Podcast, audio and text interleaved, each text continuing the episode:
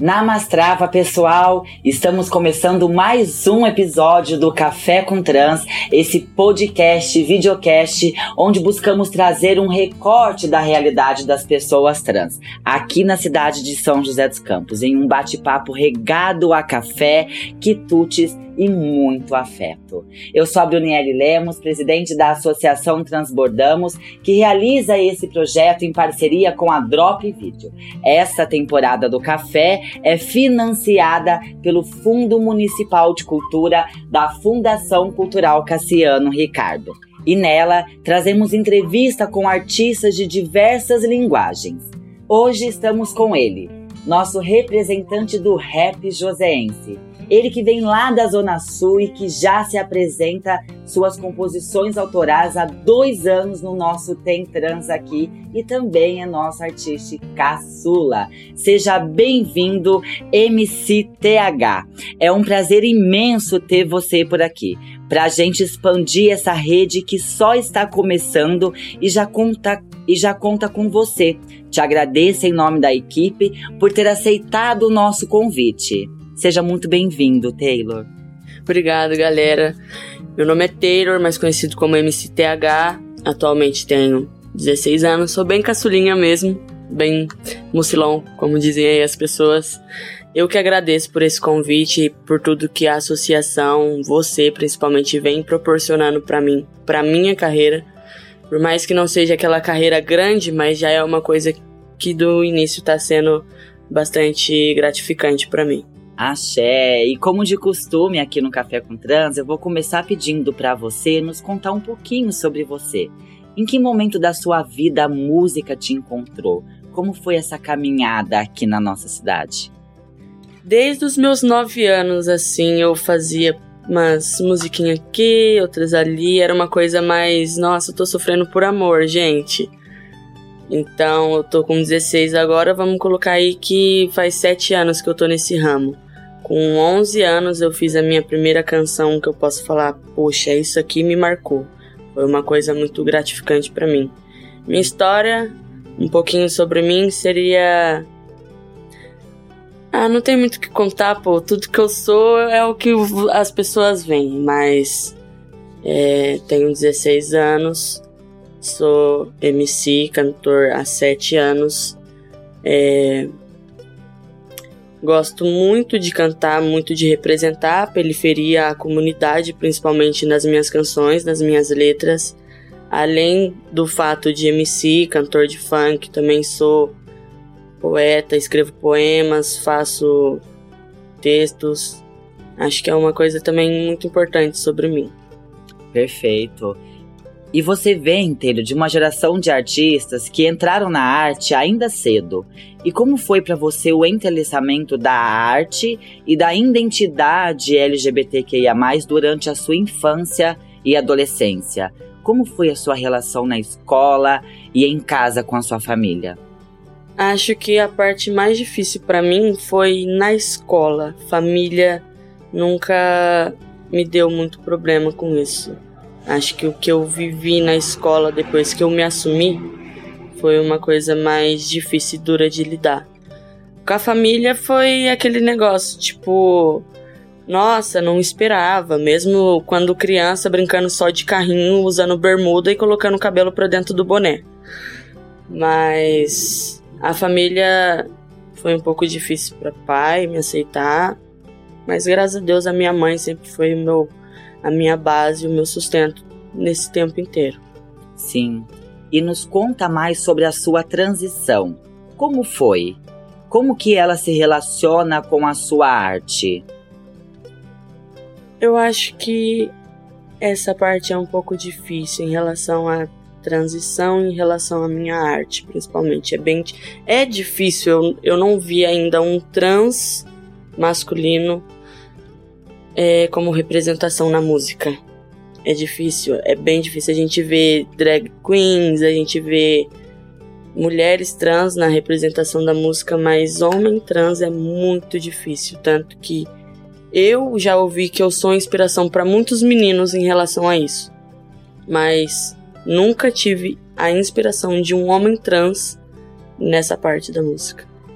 E você é MC nesse espaço, né, que é predominante por masculino, é, pessoas masculinas, né, do sexo masculino, né, que é um espaço bastante machista, né, e que também é o funk, ele também é, é discriminado na sociedade, né?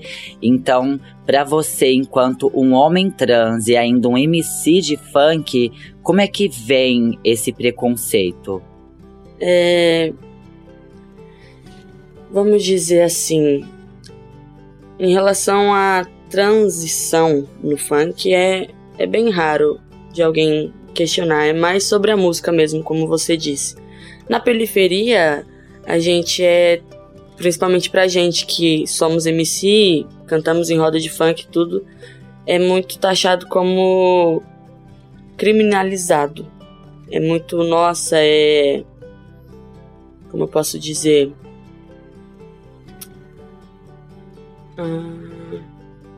É uma coisa. Nossa, ele é favelado. Nossa, ele é isso. Nossa, ele é aquilo. Nossa, ele é pobre tá tentando se achar o maioral. Mas não, acho que não teria disso. Acho que a gente é o que a gente faz. Sim. É, e sabemos que a sua relação com a sua mãe é uma coisa linda de se ver. E ela com certeza é uma das suas maiores fãs. Como foi o apoio dela, não só na sua transição, mas na sua carreira? Desde quando ela começou a ver que eu fazia música e tudo mais, ela sempre falou: Eu quero que você faça uma música pra mim eu quero que você cante uma música pra mim. Tanto que no Dia das Mães do ano passado eu fiz uma canção pra ela, postei, nossa, ela chorou horrores. E ela sempre fala: quando você ficar rico, eu quero que você me leve para Maldivas. Eu falo: nossa, eu vou te levar até pra Disney, mulher. Você é minha paixão. Graças a Deus ela me apoia não só na transição, mas na música. Toda vez que surge alguma coisinha assim, mãe, eu vou conseguir produzir uma música, por mais que eu não consiga, por mais que seja só nossa, foi uma esperança. Mas ela tá lá, nossa, se você conseguir, a mãe vai estar tá lá.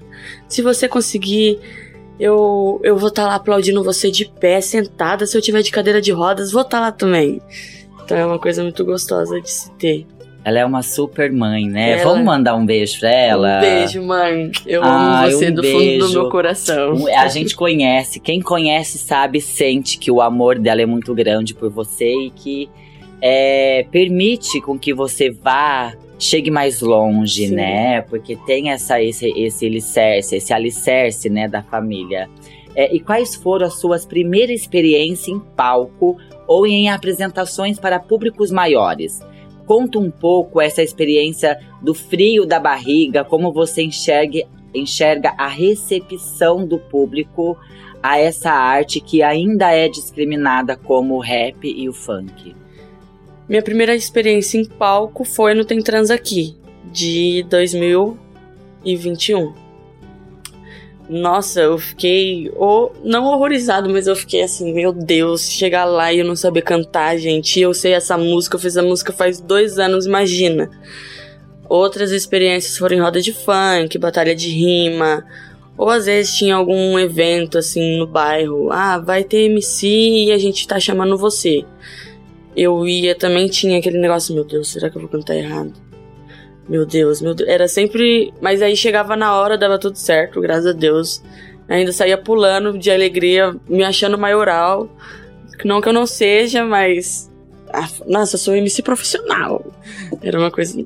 Era um frio na barriga, acho que foi um dos melhores frios na barriga que eu já senti em toda a minha vida. E o público te recebe bem. Me recebe bem. Olha o MCTH. Nossa, posso tirar foto com você? Eu falo, pode, me segue no Insta, me marca lá. É muito bom. É, esse contato com o público é muito gostoso. Esse retorno, né, que vem das pessoas é muito gostoso. É, e a gente sabe que não é fácil, né? A gente se manter e a gente viver de arte, a gente está no mundo da arte e ainda sendo pessoas trans, né? E para você, qual tem sido o principal obstáculo para entrar de vez no mercado da música? É, como você enxerga as possibilidades no mercado musical para as pessoas trans? Eu não enxergo possibilidades praticamente assim, é muito difícil você ver para mim, principalmente, é ano passado eu fiz um, um dos meus sonhos, assim, era ir na frente de uma produtora muito famosa, conhecida praticamente no Brasil inteiro. Eu fui, eu cantei, eu apresentei uma das minhas músicas que eu mais gostava, mas eu não tive essa oportunidade e eu percebi o olhar. Porque não que seja aparente, mas eu percebi o olhar que tiveram para mim e o olhar que tiveram para outros garotos. É, para outros garotos eles cantavam, é, cumprimentavam e tudo. Na minha vez não teve nenhum cumprimento. Então eu cantei, eu mostrei, mas eu saí dali feliz por ter realizado um sonho, mas ao mesmo tempo triste porque eu vi que a oportunidade não é a mesma. A gente não tem uma oportunidade igual outras pessoas têm. E isso dói, querendo ou não. E dentro do rap, como é que é a recepção da sua arte enquanto uma pessoa trans? Ah, por algumas pessoas é gostosa de ter essa recepção. Depende da pessoa, vamos dizer. É, colegas, amigos, ou para quem sabe e entende dessa parte, é uma coisa muito gostosa. É tipo, poxa, mano, você tá representando a gente. Nossa, não acredito, você é MC, você é um homem trans. Nossa, isso é uma revelação, principalmente para São José dos Campos. Eu fico, nossa, muito gratificado. Já por outras pessoas é, ah, não vai levar em nada, não vai conseguir nada. É, acho que é um pouco ofuscante. Sim, é, já é marginalizado no Brasil o fato de ser trans. E os MCs também são marginalizados, né? São taxados como marginais, como pessoas maloqueiras, né? E a sociedade tem essa visão sobre, essas, sobre essa arte e sobre essas pessoas, né? Eu imagino que para você não tenha sido fácil, né? Mas nos conta um pouquinho é, mais sobre. Porque você é um, um menino trans, ainda muito jovem, que ainda vai ter um futuro brilhante pela frente vários, muitos outros obstáculos, porque a gente, a gente sabe que não é fácil, mas a gente escolhe o nosso difícil. É, fala um pouquinho pra gente mais sobre a sua presença no mundo escolar, dentro desses equipamentos de educação. Como é que é essa relação sua com, com a escola, com professores, com amigos? Olha, na escola que eu tô atualmente, eu tô passando por uma situação totalmente desconfortável. Teve duas escolas nas quais eu estudei que eu posso falar assim que, poxa, cara, foi a melhor escola, que se um dia eu ficar rico eu vou comprar essa escola para mim. Porque dentro das escolas em que eu me senti bem, foi uma coisa a primeira parada trans que teve em São José, eu, eu apareci numa entrevista. Antes de eu entrar em uma certa escola, eu falei que eu queria que mostrassem essa entrevista e tudo mostraram para a escola inteira para falar, olha, tem um garoto trans que tá entrando aqui, a gente exige respeito, a gente não quer, a gente exige respeito. Foi uma coisa que eu fiquei, nossa, nunca fui reconhecida assim. Aí tais pessoas chegaram, nossa, você é o Taylor. Nossa, eu te vi você passou lá no Vanguarda, que não sei o que é isso. E eu ficava ah, sim, gente, olha, eu tô famoso. Já nas outras escolas, eu já cheguei a sofrer agressão por optar usar o banheiro masculino na qual eu não me vejo encaixado, é na qual eu me encaixo. Sofri agressão, já sofri transfobia pela coordenadora da escola que eu tô atualmente. Ela diz dentro da sala dela que ela não vai me aceitar como eu acho que eu sou. Ela vai me aceitar como ela vê o que eu sou. E é um grande problema, porém a gente não pode domar a cabeça de alguém. A gente tem a nossa pauta, a nossa perspectiva de vida, mas a gente não consegue controlar da próxima pessoa.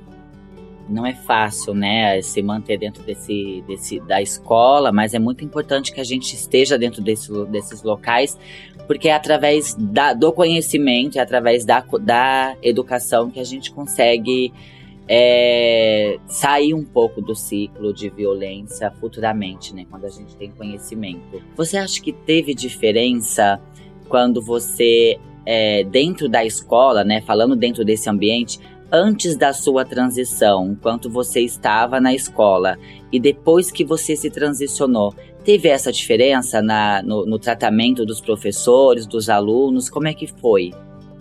Pra mim foi, vamos dizer que foi um pouco mais fácil, porque antes da minha transição, eu tava em uma escola, veio a pandemia, eu me mudei de bairro, fui para outra escola, conheci pessoas totalmente diferentes já depois da transição. Então eu cheguei em um local onde já ninguém sabia quem era aquela pessoa antes. Mas para algumas pessoas que sabiam, foi tipo, como assim? Do nada? Mas não, nunca foi do nada. A gente sempre mostra, desde criancinha, desde pequenininho, assim falando um pouquinho de representatividade, né? Que é muito importante as pessoas trans estarem dentro de espaço, ocupando esses espaços. É, você tem um MC que é homem trans, que você olha assim e fala: olha, eu quero ser igual ele. Você tem essa representatividade dentro desse ramo de funk, de rap? Você tem um MC trans que você acompanha? Não, não, não tem, tem essa representação. Eu nunca cheguei a ver um homem trans como MC. E qual é a importância para você de ter essa representatividade? Porque você está quebrando com esse estereótipo, né? Está quebrando essa barreira, esse muro, está construindo essas pontes. Então terão meninos trans que vão olhar para você e você vai ser essa representatividade para eles. Então, qual é a importância desse espaço? Eu acho que a importância desse espaço para um garoto trans, um homem trans, se eu tivesse uma representatividade dessa, eu acho que eu ia me sentir muito mais seguro, eu não ia ter aquele medo de pular de vez do barco, entendeu?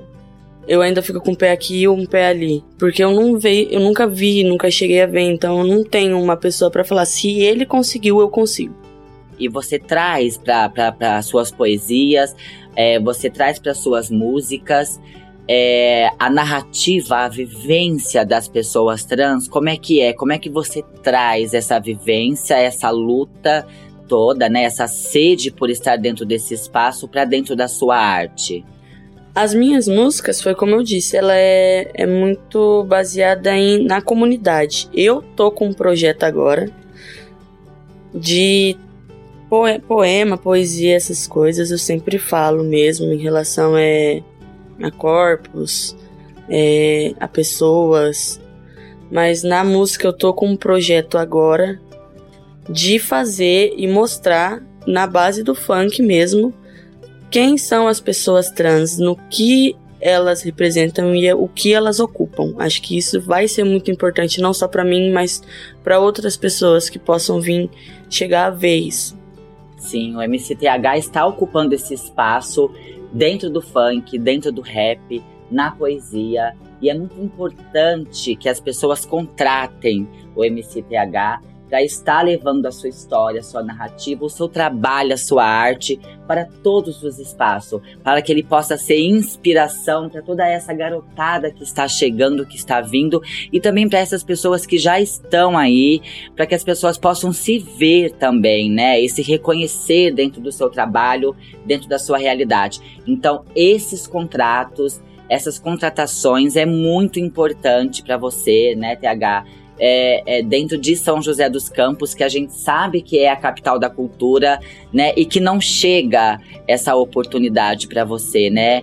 É, é, não vem com frequência esses convites para você estar participando de evento, para você estar é, mostrando o seu trabalho, né? Com que frequência vem esses, esses convites para você e qual é a importância deles? Não vem com frequência os convites que eu tive para estar tá representando, para estar tá mostrando a minha arte foi pela Transbordamos, foi pelo Tem Trans aqui. Fora isso, por exemplo, em rodas de funk da comunidade, eu vou atrás buscar para eu me mostrar, para eu falar, poxa, eu também tenho talento. Eu também sei fazer, eu também posso fazer. Entendeu? Sim, tá sempre brigando por esse espaço, Sim. né? Mas agora a gente vai entrar numa dinâmica para dar uma aliviada. Muitas perguntas longas, né? Aqui a gente quer saber de tudo. Então vamos lá, são perguntas de sim ou não. Caso tenha alguma dúvida, é só dizer que a gente explica, tá? É, você já foi contratado para prestar serviço artístico por um período maior que seis meses? Não. Possui registro profissional DRT? Não. Há quantos anos trabalha com a arte? Sete anos. Possui algum tipo de previdência, seja privada ou público? Não. Já ganhou acima de um salário mínimo e meio por mês trabalhando com a arte? Não. Obrigada, TH. Essas perguntas de sim ou não é, nos dão um panorama bem claro sobre a realidade vivida por nossa comunidade. Com esses dados, nós pretendemos, ao fim da temporada, aprimorar nossos dados e estatísticas sobre a realidade das pessoas trans. E com isso, poder cobrar do poder público providências quanto à vulnerabilidade social e econômica. Mas voltando à nossa pauta, dentro da nossa sociedade, sabendo, sabemos o quanto a estética é importante e determina os cargos que cada pessoa vai ocupar. Como você acha que essa realidade afeta nós, pessoas trans? Acho que é muito generalizado o fato de você ter que ser perfeitinho ou perfeitinha, quando na verdade acho que a gente tinha que ser só a gente. E você acha que isso afetou você diretamente? Já chegou a afetar, mas hoje em dia eu já não me preocupo muito com isso. Sim. E você se sente pressionado de alguma forma a realizar procedimentos estéticos? Sim, me sinto. É para parecer mais homem. Entre aspas. Bastante. É verdade, a sociedade cobra, né, impõe esses padrões de gênero e você tem que se adequar, porque senão você não é bem visto, né? Sim, você tem que ter uma voz grossa, ou ah, você tem que andar de tal jeito, fazer de tal forma. E você percebe uma diferença na sensibilidade artística das pessoas trans? É tipo assim, é um plus, né? As pessoas trans têm um, um, um plus a mais, é um, um diamante que precisa ser lapidado. Ai, a gente é incrível. Eu acho que assim, a gente somos todos muito lindos e lindes e lindas e tudo. Sim, e como você enxerga a arte dessas pessoas trans gêneros? Eu enxergo, principalmente por ter muito desempenho pra gente ser visto, eu enxergo essa arte como uma inspiração de tanto pessoas trans reconhecidas como não reconhecidas. E qual o seu maior sonho enquanto um artista LGBTQIA? Ser reconhecido, principalmente ser inspiração e ser forte para poder segurar a barra. E o seu maior medo? Nos conta um pouco do seu maior medo. Meu maior medo é.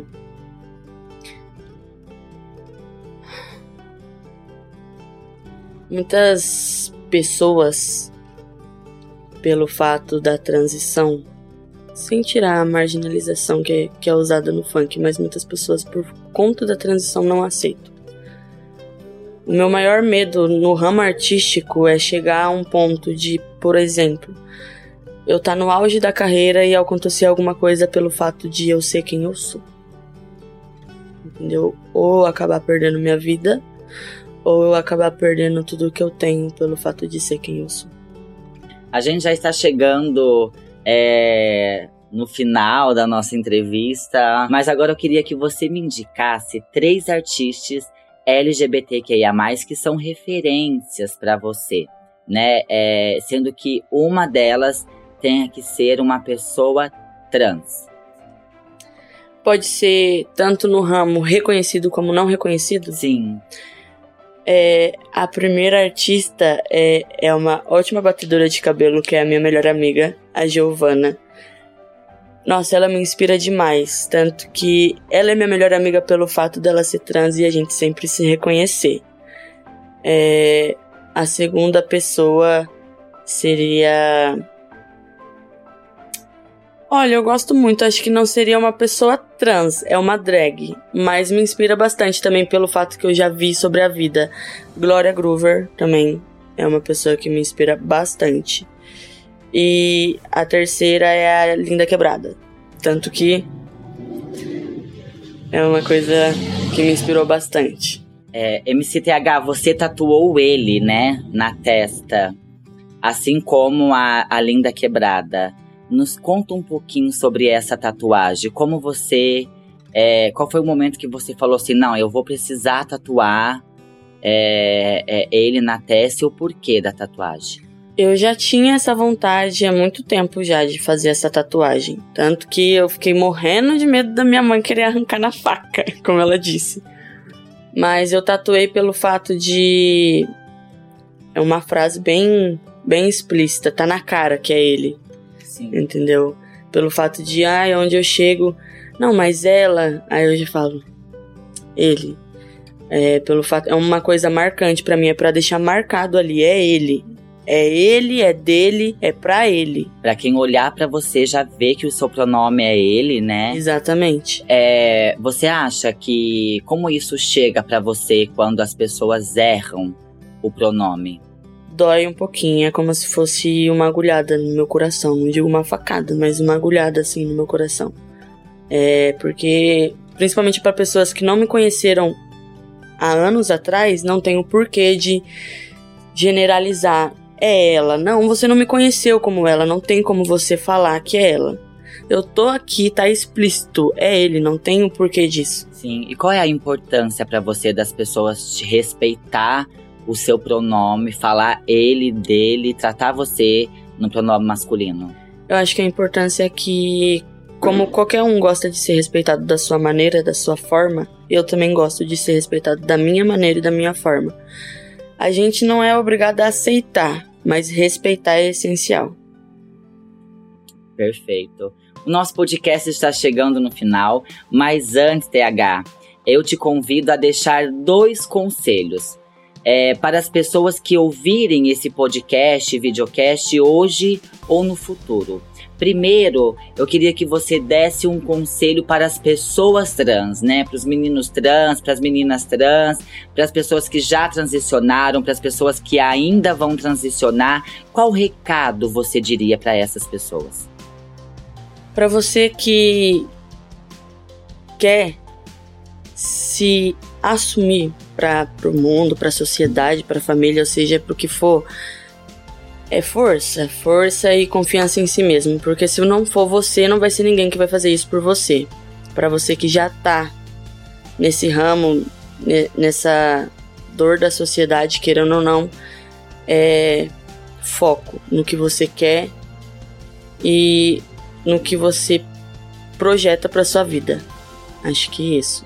Sim. E qual recado você deixaria agora para as pessoas cis da, da sociedade?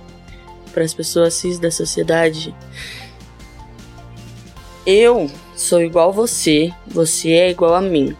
Não é o que eu sou, o que eu deixo de ser que me faz diferente. Cada um tem seu jeito, eu tenho o meu e você tem o seu. Você só tem que saber respeitar isso. CTH, muito obrigado por dedicar esse tempo para compartilhar com a gente um pouco da sua vida e da sua arte, por nos permitir aprender com você e com seus desafios. Te desejo muito sucesso, luz na sua jornada e que você continue brilhando e inspirando muitas outras pessoas a lutar pelos seus sonhos. Axé, eu que agradeço novamente, como eu disse, por mais essa oportunidade. Esse episódio vai ficar muito apocalíptico, como eu gosto de brincar, mas eu agradeço por você que está me assistindo, por você que está acompanhando, não só esse episódio, como todos os outros.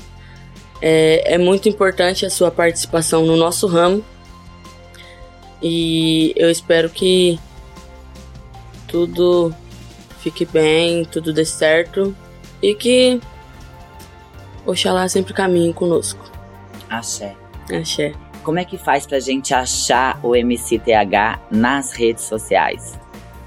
MC underline TH1407 é o meu Instagram oficial.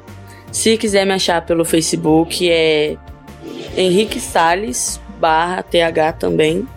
Eu tô por lá, tô sempre postando videozinho engraçado ou postando música, porque, gente, tem que viver, né? Mas quem quiser me achar, para você que você quiser me achar, MC underline TH1407, sem segredo nenhum. Esse é o momento de você mandar um beijo, mandar um abraço pra galera. Um beijo, um abraço para você que tá me assistindo, para você que tá me ouvindo.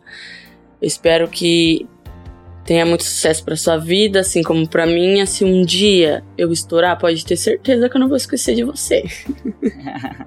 Sim, e para você que nos acompanha mais uma vez, muito obrigada. O Café com Trans fica por aqui, um programa que veio para quebrar estereótipos das artistas transvestigêneros. Se você quer conhecer mais sobre a diversidade de gênero e experiência de vida e relatos reais de pessoas trans, segue a gente nas redes sociais. Ativa as notificações para não perder nada. Dá aquele like bem cremoso para a gente crescer poderosas e juntas. Deixe um comentário aqui pra gente se você gostou e não esquece de compartilhar também. Tenho certeza que você vai lembrar de alguém que vai adorar ver esse episódio. Então vai lá e manda o link para ela, hein? Te vejo no próximo episódio e até logo.